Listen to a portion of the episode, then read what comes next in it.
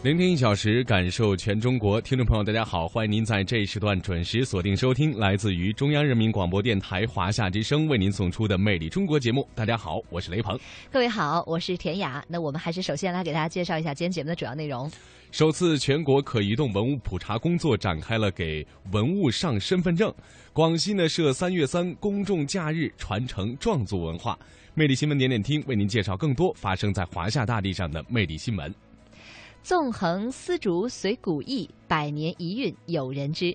那目前呢，无锡的昆曲天韵社复社仪式在古运河畔的中国民族音乐博物馆举行。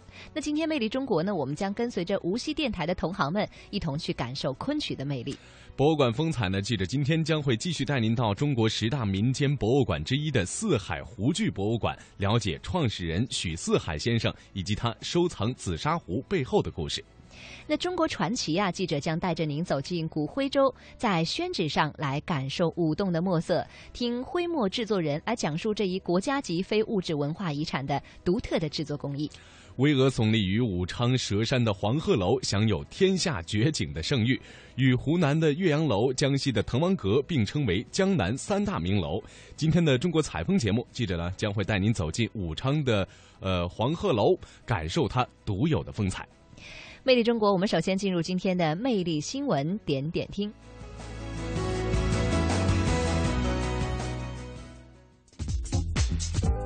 魅力新闻点点听。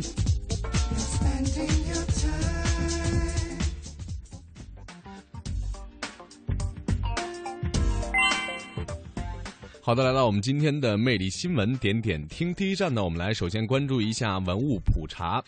文物呢这个词在生活当中啊很常见，那但是说到可移动文物啊，却是让有些陌生，陌生的这个人啊就感觉到，哎，这个有点陌生。那目前呢，这个国家文物局通报了这个新中国成立以来的首次全国可移动文物普查工作的最新情况，让可移动文物成为了近期的一个热词啊。嗯，据了解，文化遗产啊分为物质文化遗产和非物质文化遗产。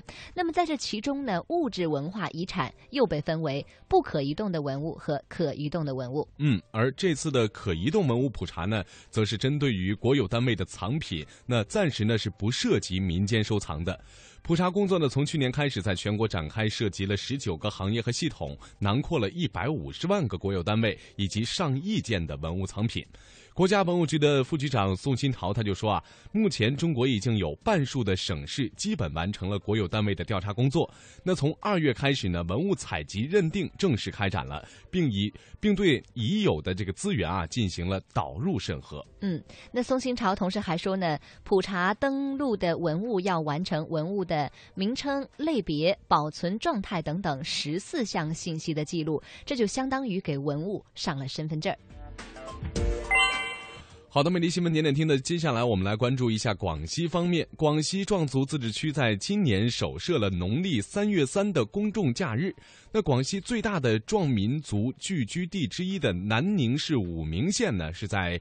三月十三号宣布啊，当地呢将会举办中国壮乡三月三的歌维暨落月文化旅游节，来推动壮民族文化的传承与弘扬。嗯，据介绍，作为壮族最重大的民族节日，壮族人民欢度三月三的活动啊，可谓是丰富又多彩。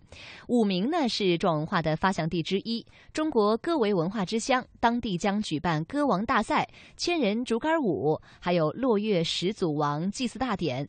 壮民族的服饰展览、民族体育竞技大赛等等二十多项活动，来打造壮族狂欢的盛会。嗯，那有关负责人就介绍说啊，广西约有两千七百多万人，有着将农历三月初三作为自己重要节日的习俗。那每年呢，在这一天，广西各地的壮族男女呢，就像赶梅一样啊。汇聚在山坡上对唱山歌，以歌会友传情，同时呢开展一系列的独具特色的民俗以及文体活动。好，那么魅力新闻点点听的第三站，我们来到江西。仅国家一级文物就几乎占到了所有展品的一半儿。那么日前在首都博物馆展出的赣水流域徽耀千载江西古代文物精品展堪称大气。嗯，没错。那在长达三个月的免费展出里啊，一批仅见于江西的顶级国宝，比如说首批六十四件组的禁止出国境展览文物之一的元代的纪年青花釉里红楼格式谷仓，以及难得一见的中国二十世纪一百项重大考古发现之一的江西新干大洋洲出土的文物浮鸟双尾青铜虎，还有双面神人青铜头像、兽面纹青铜咒等八件极为罕见、无可争议的国宝级文物元青花，还有元末清初艺术大家八大山人的八幅书画真迹等等呢，系统的展示了江西物华天宝，人杰地灵。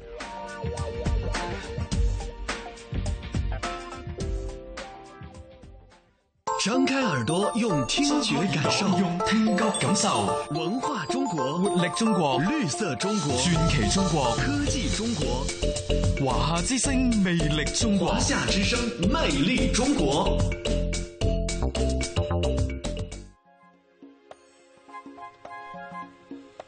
好的，聆听一小时，感受全中国。您这里正在收听的依然是来自于中央人民广播电台华夏之声正在为您播出的《魅力中国》节目。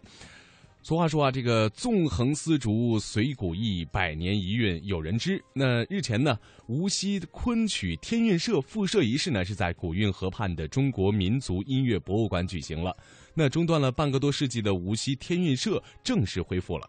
原汁原味呢，还原了昆曲艺术了，有了承前启后、继往开来的新平台。可以说呢，无锡的这一举动呢，相信呢会让很多有着天韵情結的昆曲爱好者再一次憧憬起当年无锡城中公園蘭沂內的琴瑟和谐的景境。那么，魅力中国接下来的时间呢，我们就跟随着无锡电台的同行们一同去感受昆曲的魅力。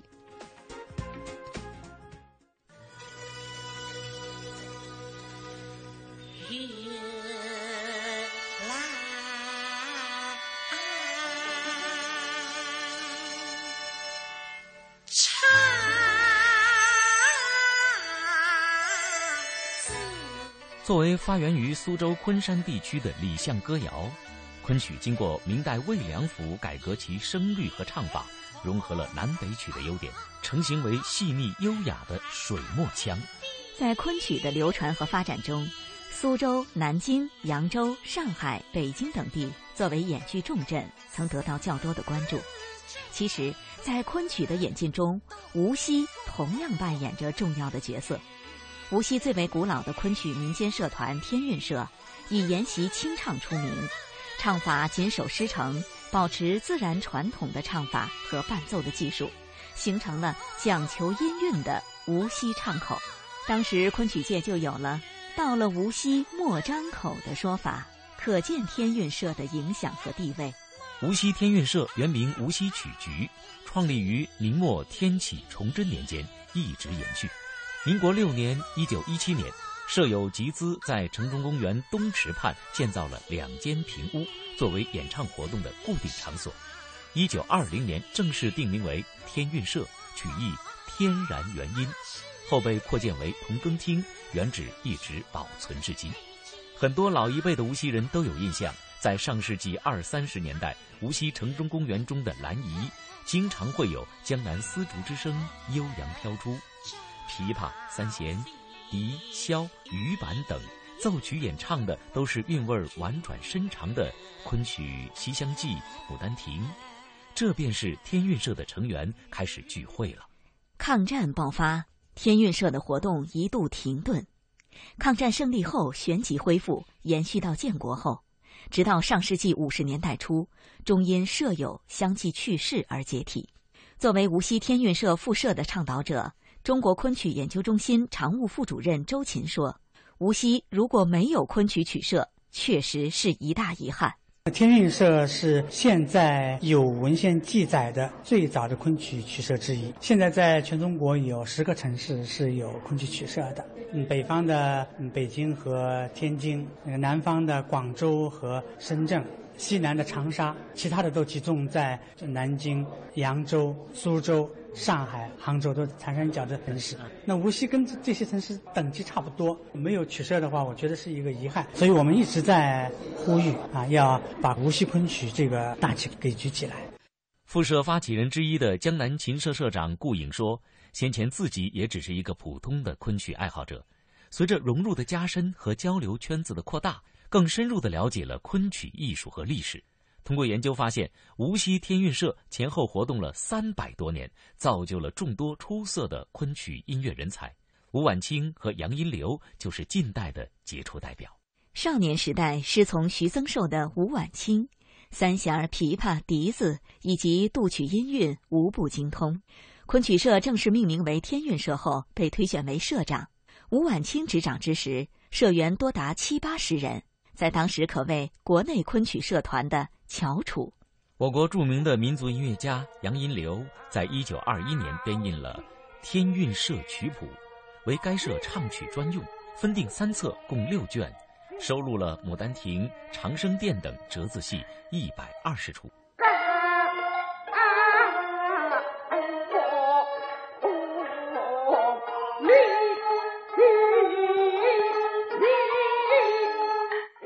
近年来，随着无锡喜爱昆曲的人越来越多，大家觉得恢复天韵社时机已经成熟。在中国民族音乐博物馆馆长潘一东的支持下。通过无锡众多昆曲爱好者的共同努力，恢复无锡昆曲天韵社，让他承担起延续天韵社昆曲传统的任务，终于落到了实处。天韵社现任社长陈倩说：“正是在各界热情参与下，天韵社得到了新生。”自从两千零一年我们昆曲申办了这个非物质文化遗产以后，昆曲得到了广大年轻人的一个追捧，无锡的昆曲也开始有了观众，有了爱好者。我们也感觉到应该有必要大家有一个交流的一个团体，所以我们就想到要把这个天韵社恢复出来。软硬虚实任画机，风流天韵曲社诗，纵横丝竹随古意。百年一韵有人知，在复社活动现场，昆曲爱好者、著名书画家严克勤先生的即戏赋诗，引发了很多昆曲爱好者的共鸣。严克勤说：“天韵社的恢复可以说是无锡的一大文化盛事，能发挥民间业余昆曲社的力量，延续传承昆曲的流派雅韵。当下恢复天韵社，对无锡的文化建设会有很大的促进。”曲社和曲坛不一样，曲社是搞学术研究，是搞昆曲爱好的宗旨和古风的延续。所以我们一定要首先要做真本清源的工作。第二，我们要确保它的传承，继往开来，以富有时代。八零后女孩张涵是一名广播节目主持人，最大的业余爱好就是唱昆曲。以前，他一到节假日就和其他昆曲爱好者相约跑到宜兴、苏州、南京等地去学曲交流，来回奔波很是辛苦。这次无锡天韵社复社，他特别开心，还担任了社团秘书长。我们现在就是打算一个月两次曲社的活动，会请一些曲家或者老师到无锡的天韵社来给大家讲课，或者说我们也会请一些外地的曲社，或者也会到外地的曲社去。呃，大家喜欢昆曲的曲友在一起唱唱曲，一些交流活动。希望有更多的无锡的昆曲爱好者可以加入到我们天韵社来。参加复社仪式可谓宾朋满座，周边城市的舍友也赶来交流昆曲经典唱段。专攻过昆曲的西剧彬彬腔传承人王子瑜也兴致勃勃地参与助兴表演。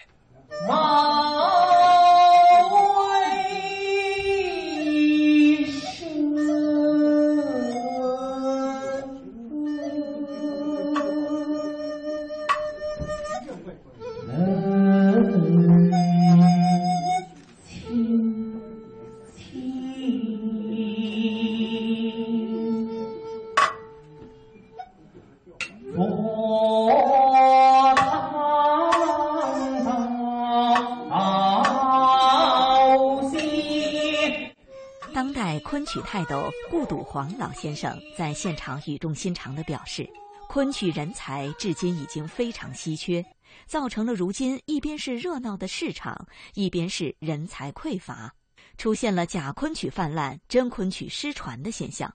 昆曲复兴道路还任重道远。天韵社呢是一个业余的曲社，过去昆曲的曲家都出在业余曲社。那么现在这是一个昆曲这个优势，就是会有很多文化精英来研究昆剧，不是每一个剧种都会引动那么多文化精英来研究的。那么我觉得天韵社复社以后呢，应该重新恢复这样一种传统，引导一些文化精英来研究昆曲。现在新一代的曲家断层，应该出新一代的曲家。目前，昆曲范畴中的昆曲、唐明音乐、清唱艺术、传统穿戴等都在濒临失传。全国有十个左右的地级城市有昆曲社，其中江苏占了绝大多数。无锡天韵社的复社，无疑为无锡及周边地区的昆曲爱好者搭建了一个学习交流的平台，一个承载艺术复兴的载体。相信以研究昆曲清唱闻名的无锡天韵社。将继续秉承自然传统的唱法和伴奏艺术，保留并还原出原汁原味的昆曲。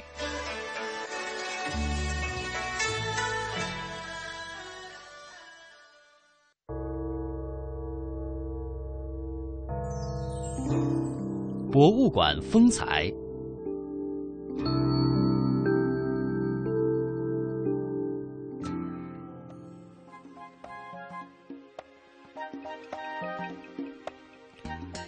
好的，魅力中国，欢迎您的持续锁定收听，来到我们今天的博物馆风采。今天的博物馆风采节目里呢，记者呢将会继续带您到中国十大民间博物馆之一的四海湖剧博物馆，了解创始人许四海先生以及他收藏紫砂壶背后的故事。拜师学艺，突发奇想，范勺挖出自己第一把紫砂壶，陶度以兴艰苦创业。作品荣获国家级金奖第一名。四海神虎。一九八零年，许四海从部队转业回到上海，在公用事业学校当了一名科长。工作变了，身份变了，但是许四海的收藏爱好没有变。宜兴是制造紫砂的产地，上海是销售紫砂的门户。在这座大都市里见到紫砂壶，与广东乡镇的地摊货，从种类和质量上都不可同日而语。为了提高自己的收藏鉴赏文化水准，徐四海请人引荐，拜上海中国画院院长唐云为师，从而使他的紫砂鉴赏水平大为提高。这张珍贵的照片是著名书画家唐云为徐四海在紫砂壶上题字作画的情景。经常有一些远方来客带着自己的收藏品，专程到上海找他长眼鉴宝。经过徐四海上手过目的紫砂壶不下五万把，练就了一副识别真假的火眼金睛。或许是仍然觉得不过瘾，忽然有一天，他突发奇想，要自己动手做一把紫砂壶。徐老师，这把壶是您制作的第一把壶吗？对，这当时呢，因为我还不懂做壶，这是收藏壶，我想玩嘛，要自己亲自做，用那个调羹，小梳子慢慢慢里面抠，抠出来，抠出来的，抠出来。我给我老师唐云一看，哎呀，美这把壶美极了。他拿了以后，他就提了“竹里清风做外香”。嗯，这是唐云老师提的字。亲笔提的，他说：“中国科长很多，做壶的大师太少，你应该到宜兴做茶壶。”就这么一句话，我就科长不要了，到宜兴。江苏宜兴是紫砂的产地，只有用宜兴本地的特殊矿石做成泥料，才能烧制出真正地道的紫砂壶。宜兴也是紫砂的宝地，无论从收藏还是制造，都离不开这一方水土。宜兴也被称作中国的陶都。在宜兴丁蜀镇的街道两边。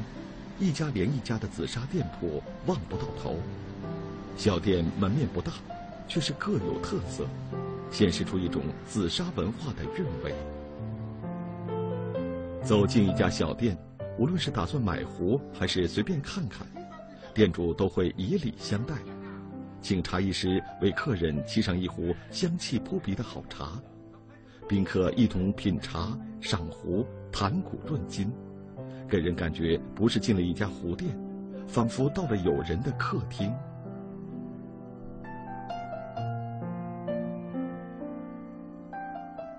小店的后边就是制壶的作坊，这种前店后厂的生产方式已经延续了几百年。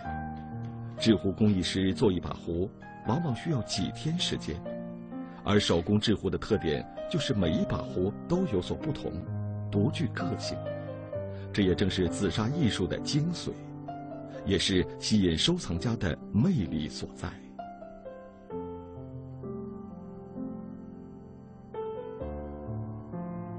一九八四年，徐四海辞去了上海的科长职务，来到宜兴紫砂二厂担任厂长助理。这间房呢，就是我住了两年的，工作两年的这么一个小屋，现在当仓库了。一九八五年获得中国首届陶瓷作品第一名的那个作品《夏意》是在这里创造出来的啊，是啊，就在这里啊。他的作品有这么大，《夏意》，夏天的意境。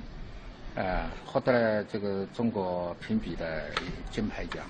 我从收藏，最后是做做到了这这个是制作。在紫砂二厂的陈列馆中，仍然可以看到许四海二十多年前创作的紫砂艺术作品。您当年应该有很多作品，这只是一小部分。呃，当时可能留下有几十件了。现在他们就保留了这这个五页，其他的都该卖的卖掉。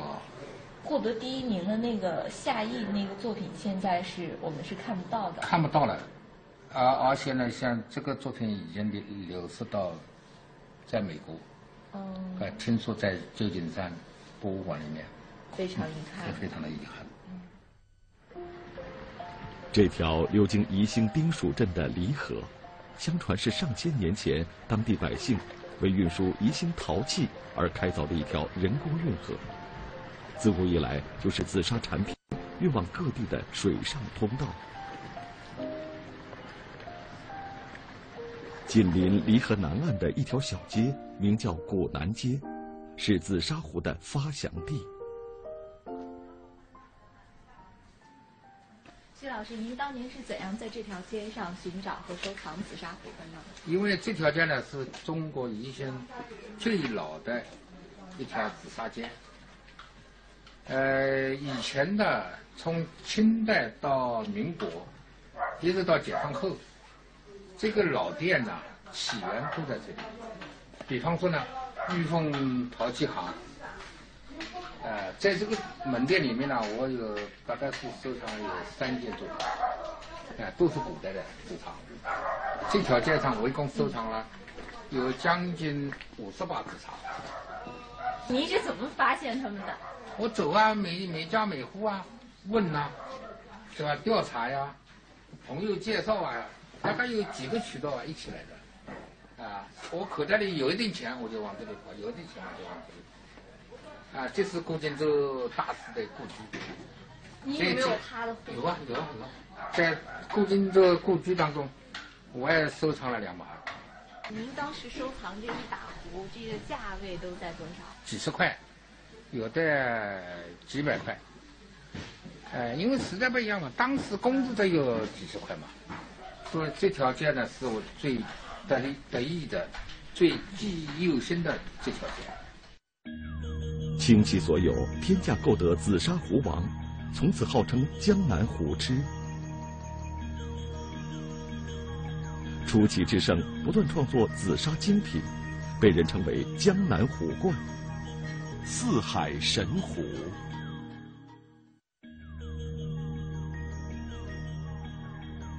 长久以来，紫砂收藏界流传着一个神奇的故事，在宜兴古老的深街窄巷之中。有一户姓潘的人家，三代传承，珍藏着一把千金难买的紫砂神壶。爱护之人见到它，无不如痴如醉，赞不绝口。许四海心想，这莫非就是《宜兴县志》中记载的“一壶千金，机不可得”的大亨壶？要是能有机会见一下自己多年梦寐以求的这把神壶，实属三生有幸。终于有一天，这个千载难逢的机会来到了他的面前。大亨湖的老家呢，就是这个地方，就是潘家。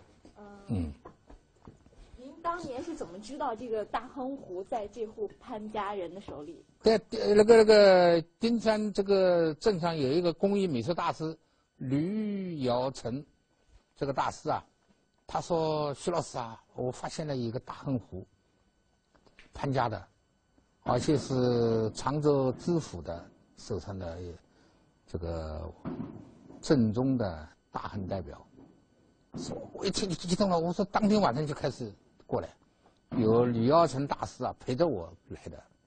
我一看，原来呢就放在这个位置，这里一个台子，一把壶就放在上面。我一进呢，眼睛一亮，哎呀，闪闪的发光啊！他说不能动，这好看不能动，不好守目。我兜啊兜啊兜了好几圈，我是汗呐，马上呼从体内发出来，衣服都湿透了，倾其所有，呃，损其一切来保证这个壶到我的手。我说你这把壶现在价格多少？开价三万。当时工资只有四四五十块嘛，最后谈了两万三，再加。一批字画。那听闻您收藏了这只大亨壶之后，有很多人还是陆续的来找您，想要从您手里买这个大亨。啊，多了那在那呢。有的人他说我看一看给两万，摸一摸，给两给两万。我说不行的，不好摸的，对吧？没有一年嘛，十万美金；没有三年嘛，三百六十万人民币。当时三百六十万了不得了，了不得啊！是天价，三百六十万就可以怎么样呢？可以买三栋花园别墅啊！上海的这个城市中心的三栋花园别墅，都是故事，但是这个故事都是现实的故事，事实的故事，就是这样走过来的。啊，到最后都要出到一个亿。您就是不卖？不不不不，出一个亿、十个亿也不会买的。大横湖不是我的。是国有的，我们国家的，我们这个民族的，我是这是一个代保管而已啊。虚幻的梦想终于成为现实，神湖易主再现江湖的消息不胫而走，引起轰动。后来又被收藏界评为中国民间国宝，壶迷们纷纷赶往上海，以求亲眼目睹一下这把神壶。队长您好，听闻您多次从北京专程前往上海看这只大亨多汁壶。呃，我观赏了有五六次，专程去的。我知道，顾景珍大师现在一把壶一千多万，但是他做过两把，就仿制这个大壶不行。他制出来的这个壶的声韵、壶的器型、造型，还有那种感觉啊，比不上。他自己都晓得，他与大亨不差。中国有九百六十万平方公里的土地面积，地区不同，差异很大。方言语调东西南北，经济变迁层次多样。想寻找中国的魅力，请您继续收听《魅力中国》。魅力中国，聆听一小时，感受全中国，感受全中国。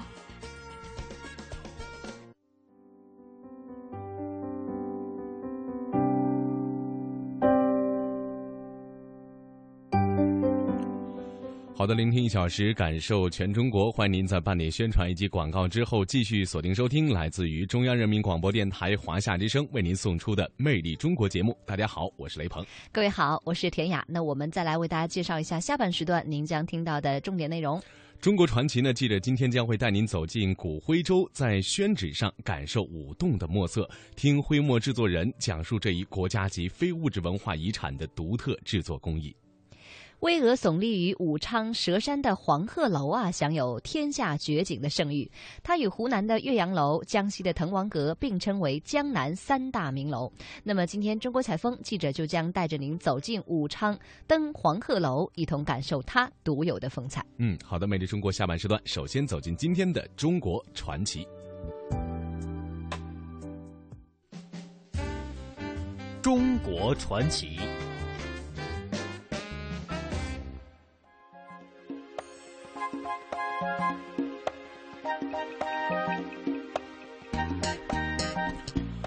好的，魅力中国下半时段一开始走进今天的中国传奇呀。今天呢，要给大家介绍的是徽文化里边非常重要的一个这个非物质文化遗产了，也就是我们大家可能比较熟悉的这个笔墨纸砚中的墨，也就是徽墨。嗯，那徽墨呢，也就是徽州墨，它是中国汉族制墨技艺当中的一个珍品，也是闻名中外的文房四宝之一了。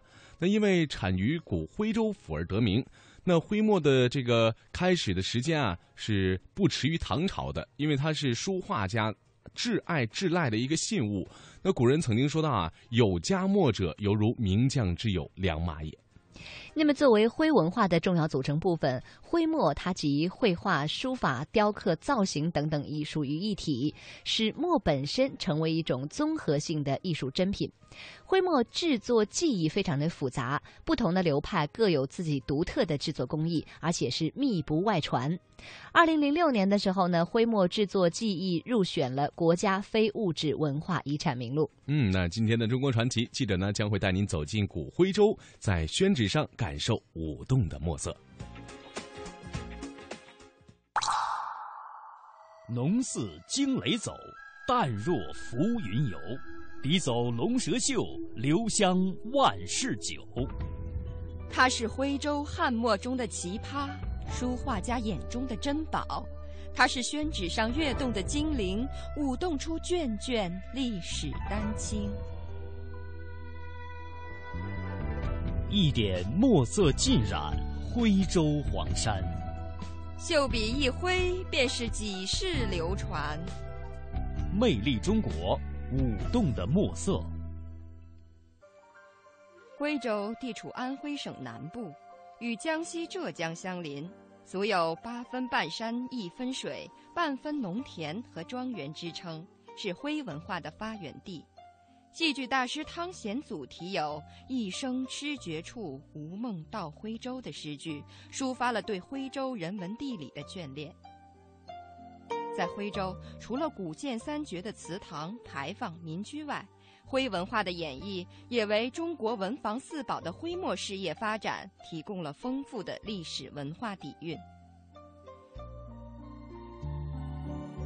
徽墨也就是徽州墨，徽墨是我国制墨技艺中的一朵奇葩，也是闻名中外的文房四宝之一，因产于古徽州府而得名。它是书画家挚爱挚赖的信物，古人曾云：“有家墨者，犹如名将之有良马也。”在全国各地书法教学的课堂上，徽墨知识的普及是老师爱讲、学生爱听的内容之一。今天这个书法班呢，咱们上课之前啊，啊，老师给你们再讲一讲文房四宝的这个基础知识啊。今天我主要说一下这个墨啊，墨是咱们中国人呢，这个咱们的古人创造的一种独特的书写的工具。既然使用墨呢，咱们最好用那个安徽黄山生产的这种徽墨啊。咱们经常听说徽墨，徽墨，徽墨是什么意思呢？就是安徽生产的墨。这个安徽生产的墨呢，比较集中在黄山那一带。生产的墨呢是质量最好的。在徽墨名家里，胡开文声名远播。胡开文创立于乾隆三十年，也就是公元一七六五年，迄今已经有二百三十七年历史。其著名大家，明代有陈君房、方与鲁，清代前期有歙县曹复公、汪节安，休宁汪启茂，绩溪汪进胜。到二十世纪三十年代，胡开文得到迅猛发展，先后在歙县、芜湖、汉口、长沙、九江、安庆、南京、镇江、扬州、杭州、上海等地，或设分店，或开新店。他的经营范围几乎覆盖了大江南北。至此，徽州制墨业呈现出了胡开文一枝独秀的势头。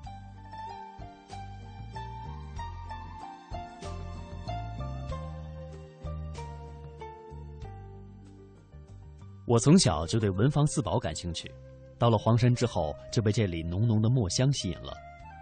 黄山有著名的歙砚、徽墨，无论从原料还是加工制作来看，都堪称一流，体现了中华文化当中无工不精的艺术追求。黄山的歙县被很多从事汉墨创作的人所熟知，这里的歙砚和徽墨制作技艺已经成为了当地的支柱产业。这里面也有很多从事这方面创作的工匠艺人，很多人为此慕名而来，去寻找一方自己喜爱的歙砚，或者是购买一些意蕴十足的徽墨。在黄山市内有一家从事徽墨制作和歙砚加工的百年老店，它的名字叫胡开文墨厂。许多来黄山寻宝的人也会特意来到这里寻找自己喜爱的徽墨和歙砚。我就在探寻徽墨制作的好奇心理的驱使下，来到了胡开文墨厂。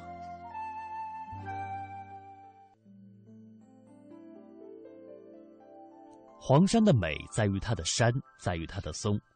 胡开文墨厂就坐落在黄山市内一座秀丽的山脚下，厂子并不是很大，依山势而建。站在厂内就可以闻见阵阵的墨香。胡开文墨厂的宣传员邹小姐热情地接待了我，她向我讲起了胡开文墨厂的创办人胡天柱。他是我们徽州鸡西蒜庄人，因为鸡西那边出出文人墨客啊，胡适、胡雪岩，他们都是这个村庄。中国三大文学嘛，徽文学、藏文学、敦煌文学，就是三大文学。胡天柱呢，他是在乾隆三十年（一七六五年）的时候。在当时，他是取南京贡院明月楼的一块牌匾，叫“天开文运”。他取中间二字“开文”，加上他的姓氏，创办了胡开文这个字号。他精心研究历代制墨行大家的作墨心法，他制作出来的徽墨在当时是进贡给我们乾隆皇帝的，所以徽墨又被称为贡墨。但是我们这个厂家呢，在一九一五年生产的一块地球墨呢。他是荣获巴拿马万国博览会金奖。我们这个胡开文这个字号呢，就声名远扬，名声大振了。只要懂的人一说到胡开文，他就代表整个的字墨行业。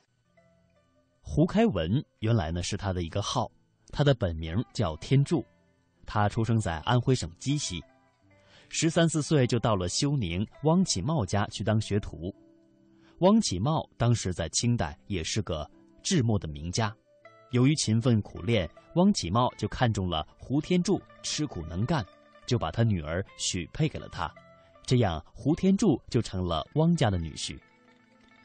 在乾隆四十七年，胡天柱将汪启茂的墨店改名为胡开文墨庄，开始了真正的创业之路。在自立其号之后，胡开文在创新上大下功夫。他所制作出的墨震动了制墨界和文坛。十九世纪末，徽墨有四大名家之称，分别是曹素公、汪建胜、汪杰安、胡开文。而在经营管理上的特殊之处，也让胡开文的徽墨品牌领先于当时的制墨业。由于胡氏家族善于经营，十九世纪末，胡开文的字号已经遍布全国。现任胡开文墨厂的总经理汪培坤向我们介绍了胡开文经营模式的理念。呃，特别在手工业来讲，它这个模式呢，就是讲，呃，有一个规范的一一种模式。呃，它这个墨庄就做墨，呃，这墨店你任何地方开店，它都不允许你去做墨。呃，这个也就是一个以前一种一种传统的工艺啊，是不准这个流传到外面去啊。一种传统的思想是吧？呃，这种思想当成当在当时来讲还是必须的。为什么市场竞争嘛？那你你如果你你到处去去做墨，就这样子，你就就就人家容易很容易学到。就这样，在良好的经营管理下，也在于运用传统制墨手法上，胡开文墨厂的墨被视为珍宝。叶剑新教授在谈到他用墨的感受的时候，这样说道：“那么这个胡开文的这个墨块呢，我用的这几年来看呢，它确实是在研墨的时候啊，啊，它这个特别细腻。”啊，这个墨出来以后特别细腻，那么还有一种芳香，啊，这个画在这个画面上呢，它是非常稳啊，特别沉稳，所以我现在有时候都不舍得去研太多啊，这个每次都一点点少研一点啊，直到把它研完。说这个墨呢，这个画出画就给你感觉，哎呦，特别沉稳。看，东西南北何其辽阔。听，古韵金曲五彩缤纷。说，典故传说正文杂史。中国采风。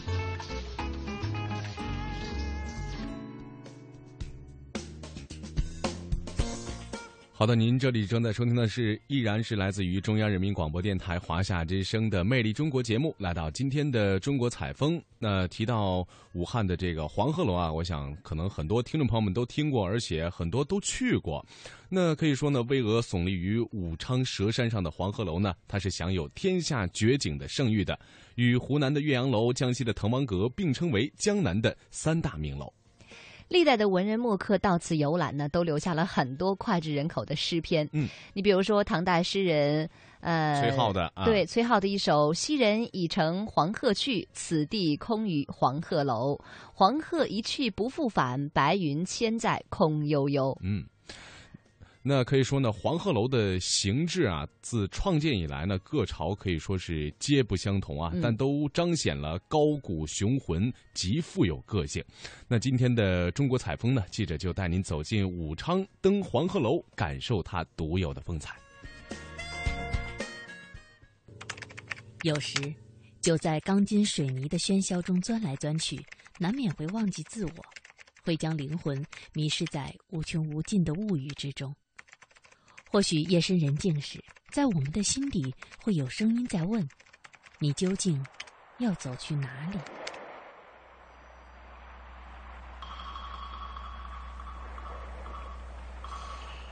千百年前，薄雾时分，一位风尘仆仆的旅客在奔腾的江水之畔停住了脚步，四周逐一注视，登上了江边一座雄伟的建筑。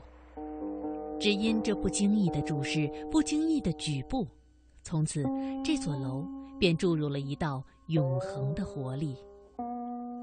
他走进去后，秋风乍起，厚重的秋霜中镌刻着一个名字——黄鹤楼。他成全了一个楼，赋予了他一段不悔的生命，而黄鹤楼也成就了他。历史上的黄鹤楼始建于公元二二三年。开始广为人知，是因那一首。昔人已乘黄鹤去，此地空余黄鹤楼。黄鹤一去不复返，白云千载空悠悠。警戒文传在这里得到了最好的印证，而这首诗正是出自于前面那位行者崔颢。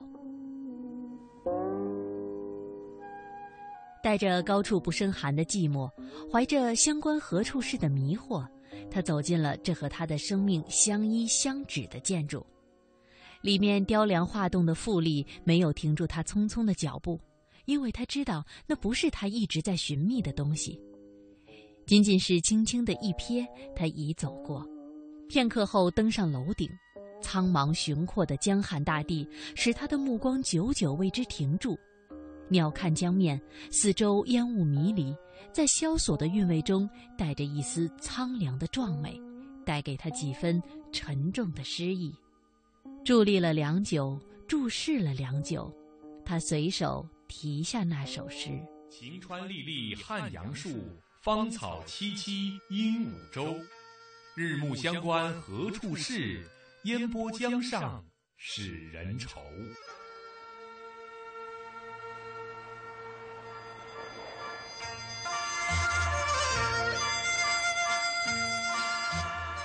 千两百多年前，唐代大诗人李白从他的家乡四川乘舟沿长江东行，抵达三楚重镇汉口，登临长江南岸的黄鹤楼。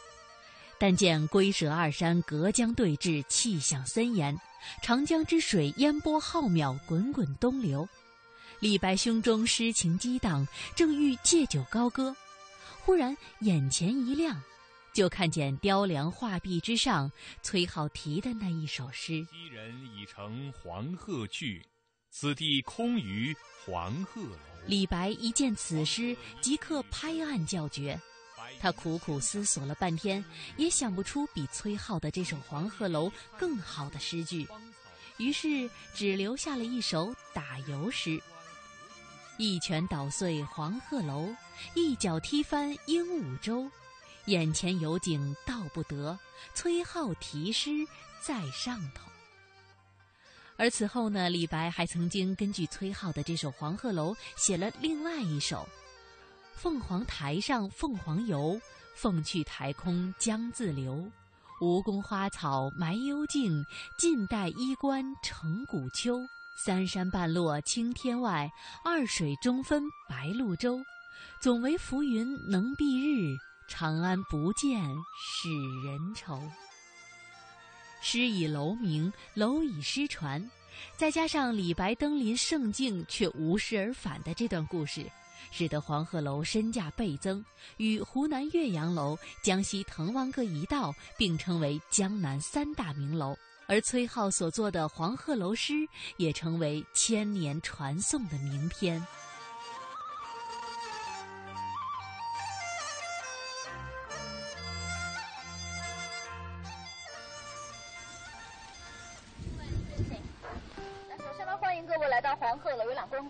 是黄鹤楼景区讲解员，我是周。黄鹤楼呢是全国首批五 A 级旅游景区，占地面积有四十一点七公顷。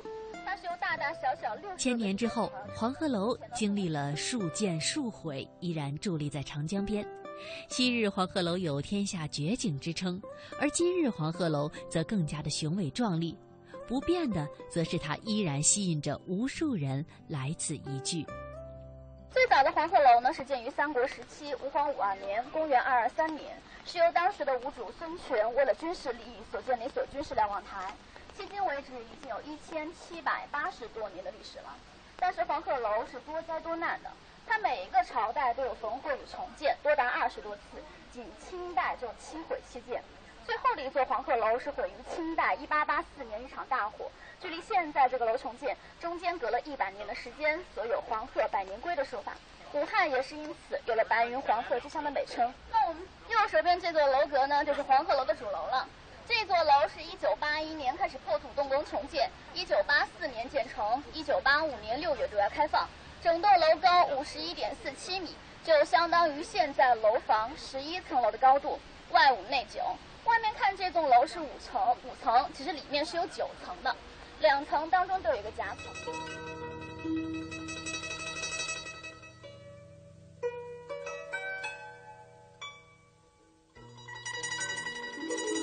周城西南隅有黄鹤楼者，途经云：“废尾登仙，常驾黄鹤返西于此，遂以名楼。是列神仙之传，寄存数亿之志。”观其耸构巍峨，高标宠从，上依河汉，下临江流，重瞻驿馆四达狭场，坐窥景异，俯拍云烟，亦今无形胜之最也。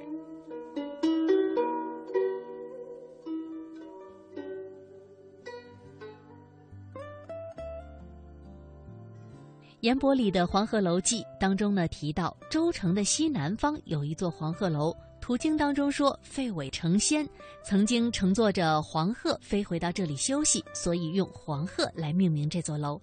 而这个事情呢，则被《神仙传》所记载，也收录在了《数异志》当中。黄鹤楼的名字究竟是如何得来呢？一直有着阴山和阴仙这两种说法。我们先来说说阴仙吧。关于黄鹤楼有许多动人的传说，而其中十分著名的一个，便是说有一位叫做费伟的人，在黄鹤山当中修炼成仙，然后呢乘坐着黄鹤升天。后来人们为了怀念他，便在这个黄鹤山上建造了一座黄鹤楼。而崔颢的诗呢，则是与此有关。黄鹤楼的原址是在湖北武昌蛇山黄鹤矶头，而由此呢，也流传开了他的另外一个传说。一个美丽的传说，据说以前在这个山上有一位姓辛的人啊，他开了一个酒楼，卖酒为生。有一天呢，一位衣衫非常破烂的老道上前向他讨酒，一讨就讨了一年。一年之后呢，老道向辛氏辞行，就说道：“我整日饮酒，无以为酬，幸有一鹤为戒，希望可以聊表谢意。”说完，就在地上捡了一块橘皮，在墙上画了只鹤，对他说：“只要你拍手相招，这个鹤呢便会下来，翩翩起舞，为你的酒客助兴。”说完呢，这位老道就走了。那新氏自然将信将疑，于是拍手一试，果然这个鹤是应声而下，翩翩起舞。舞完之后呢，回到了墙上。消息传出去，自然就会引起轰动，引起各界过来参观饮酒。新氏的生意呢，越来越红火。直到十年后的一天，老道又回到新氏面前，对他说：“你这十年来所赚的钱，够偿还我当年欠你的酒钱吗？”新氏这十年确实大赚了一笔，连忙向这位老者道谢。老者就拿出一管玉笛，吹了首美妙的旋律，这个鹤便从墙上下来，带着老人一起飞走了。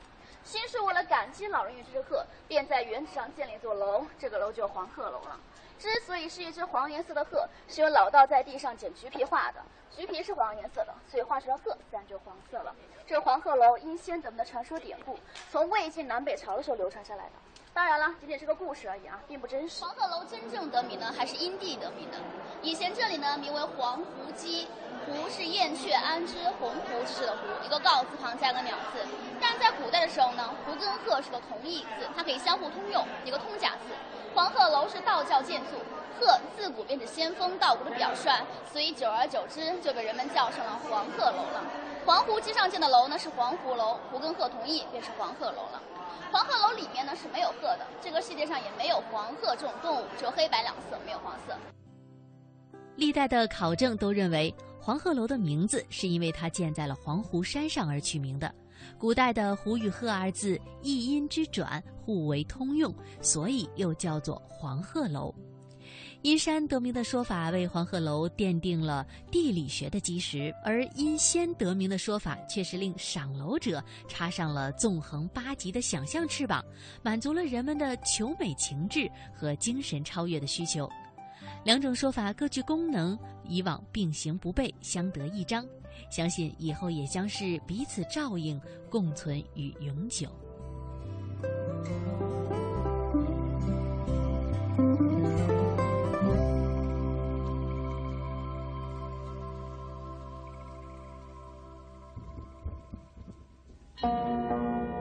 一首诗：人已乘黄鹤去，此地空余黄鹤楼。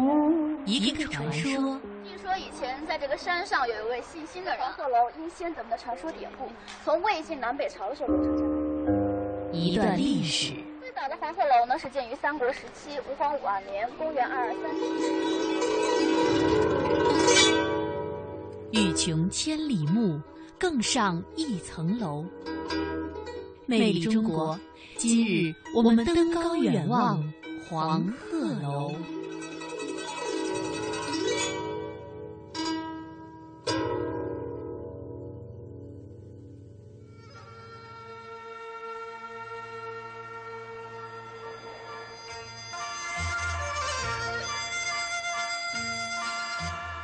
再说黄鹤楼，就又不能不提到李白了。他上一次登黄鹤楼，见到了崔颢的诗，无功而返。但是黄鹤楼的情节算是在心里埋下了。李白天纵奇才，总不能在黄鹤楼的这个问题上始终被崔颢压着一头吧？于是他终于找到了一个机会，借好友坐船去广陵的机会，在黄鹤楼上摆酒相送，总算是写了一首堪与崔颢诗相媲美的七绝。故人西辞黄鹤楼，烟花三月下扬州。孤帆远影碧空尽，唯见长江天际流。这首诗的题目叫做《送孟浩然之广陵》。李白的好友孟浩然是唐代著名的田园诗人，他也是继屈原之后最有名的湖北籍的诗人。在孟浩然的家乡襄阳城南有一座鹿门山，那个地方距离三国时诸葛亮的草庐不远，历代的高人隐士多出没其间。孟浩然四十岁之间就隐居在这里。写下了不少山水田园的诗歌，而其中呢有一首《过故人庄》，千百年来有口皆碑。故人具鸡黍，邀我至田家。绿树村边合，青山郭外斜。开轩面场圃，把酒话桑麻。待到重阳日，还来就菊花。孟浩然本是闲云野鹤，隐居的生活对于他来说最合适不过了。可是，在四十岁那一年，他经不住好友王维的撺掇，跑到长安想去做个官儿。大家费了不少的力气，终于让当时的皇帝唐玄宗答应见他一面。好不容易进了皇宫，孟浩然呀又觉得挺没劲的。唐玄宗请他赋诗，他愣头愣脑地说了一句：“不才明主气，多病故人疏。”这简直就是打了皇帝的脸，说他不重视人才。好的，以上呢就是我们本期《魅力中国》节目的所有内容了。主持人田亚雷鹏，感谢您的收听。我在这里，丰富详尽的世界动态在这里。我在这里。权威迅捷的财经讯息在这里。世界呢正处在一个大发展、大变革、大调整。我在这里，激情四射的跳跃音符在这里。